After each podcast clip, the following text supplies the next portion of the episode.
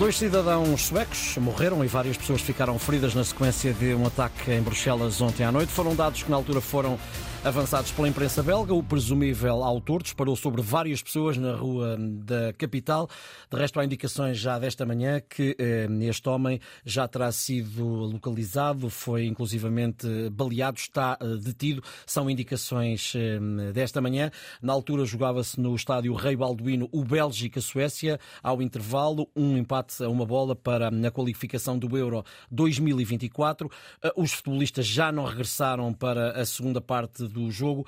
No final hum, desta, desta partida, que acabou por chegar ao fim aos 45 minutos, o selecionador da Suécia, Ian Anderson, bastante emocionado, disse em conferência de imprensa para onde é que vai este mundo. António Tadeia, viva, bom dia.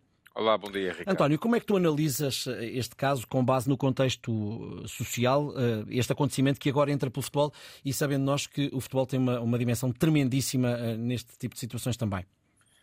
Sim, é verdade. Uh, aliás, uh, o próprio fenómeno do liganismo, que foi uma coisa muito uh, em voga nos anos 70 e 80, esteve sempre muito mais ligado à contestação na altura ao governo da Sra. Thatcher do que outra uhum. coisa qualquer, porque era ah, basicamente uma forma que as franjas contestatárias, muito em torno dos jovens, encontravam uh, para se revoltarem contra as uh, limitações e as restrições e a crise económica que o, o Reino Unido uh, ultrapassava naquela altura. Ora, eu, eu, acho que o futebol aqui funciona um bocadinho como aquele concerto no Bataclan em Paris ou como qualquer outro aglomerado de pessoas que ainda por cima têm sobre ele a atenção mediática e, portanto, acaba por ser quase que um, um, uma ocasião dourada uh, para quem quiser chamar a atenção para causas fraturantes e, e através de ignóbeis atos de, de, de, terrorismo, como foi este.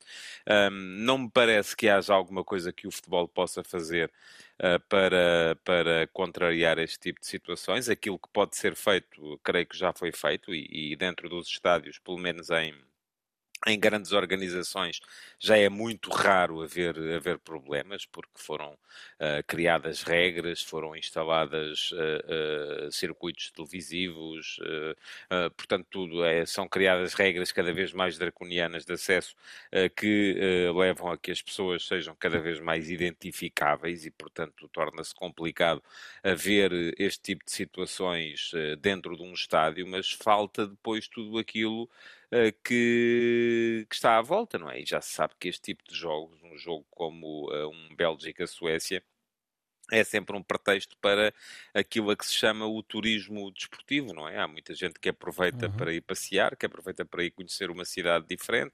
Uh, depois há este sentimento de identificação que leva a que uh, os adeptos enverguem as camisolas dos seus clubes ou das suas seleções, o que à partida os identifica como uma, uma uh, fação, não é? Uhum. E, e, eu não, uh, já li que teria havido aqui uma motivação por parte do alegado perpetrador dos atos pelo facto de serem suecos.